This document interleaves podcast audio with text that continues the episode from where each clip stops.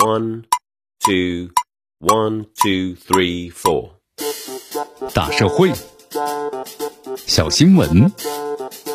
新鲜事儿，天天说。朋友们，你们好，这里是天天说事儿，我是江南。媒体报道，十一月三十号晚上十一点，山西的临县十三岁的女生小娟呢，被校长呢叫去办公室谈话。根据小娟哥哥的表述，这校长呢称被叫去谈话，是因为有男生跑到了女生的宿舍。那么事发之后啊，小娟被发现呢浑身是多处的淤青，头部呢有外伤。小娟的哥哥反映，当时小娟遭到了校长的殴打，而且呢被逼写下了一份性行为检讨。涉事校长对此呢回应称，此事啊由当地派出所呢和教育局受理了，其他的不愿意多说。目前的话，当地警方表示呢已经介入调查此事，涉事校长已被停职，县纪委呢也介入调查。你看看，一个年仅的十三岁的女生被校长的深夜叫到办公室殴打，而且写下了所谓的检讨，还进行人格上的羞辱。从医院的检查结果来看，所谓的性行为压根儿就不存在。那么这一番操作如果属实的话，那实在不是那为师者。应有的教育方式，更别说是身为管理者的一校之长了。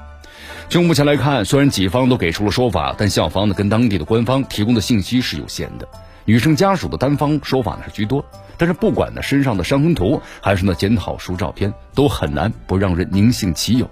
希望此事啊真相尽早的浮出水面。那么如果这事儿呢核心事实不假，那这位校长这样羞辱学生，实在是有违师德的本分。首先，咱们必须要明确啊，不管出于什么原因，如果当时校长真的殴打了女生，那就涉嫌是违法了；强迫女生写性行为检讨，也涉嫌对女生进行人格的侮辱，这明显是违反了新时代中小学生教师职业行为十项的准则。如果调查查证事件属实的话，那么当地的教育部门就该撤销涉事校长的职务，包括教师资格。你看，今年呢新修订的《未成年人保护法》已明确的规定，学校幼儿园的教职员工应当是尊重的未成年人人格尊严，不得对未成年人呢实施体罚、变相的体罚或者其他的侮辱人格的尊严的行为。那么再者呢，从报道来看，由于发现有男生啊进入女生的宿舍，就迫使女生承认有性行为、写检讨，那么这样的处理方式也是过于简单粗暴，因为男生进女生宿舍就立马认定有早恋。进而想到是发生性关系，那么采取了体罚逼供的方式，要求十三岁的女生写下交代呢发生性行为过程的检讨书，这就不是教育了，而是反教育。别说两次医学检查结果证明了检讨书上的内容不实，那么就算是学生真的是发生了性行为，校长在处理这类问题时，首先应该想到的是对涉事学生的保护，包括妥善的教育，而非是体罚和羞辱。要知道，根据我国的刑法。行为人明知是不满十四周岁的幼女，而与其发生性关系，不论是幼女是不是自愿，那么都要按照呢刑法是以强奸罪定罪来处罚的。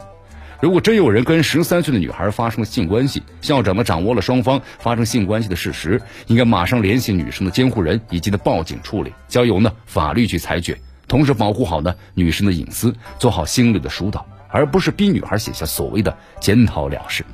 当然，这些分析啊，咱们都是基于呢真有其事的基础上。若很多消息不实，该还呢当事人清白的也不含糊。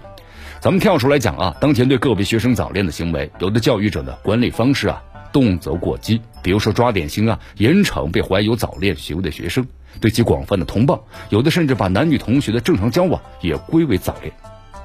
但这样的管教啊，适得其反，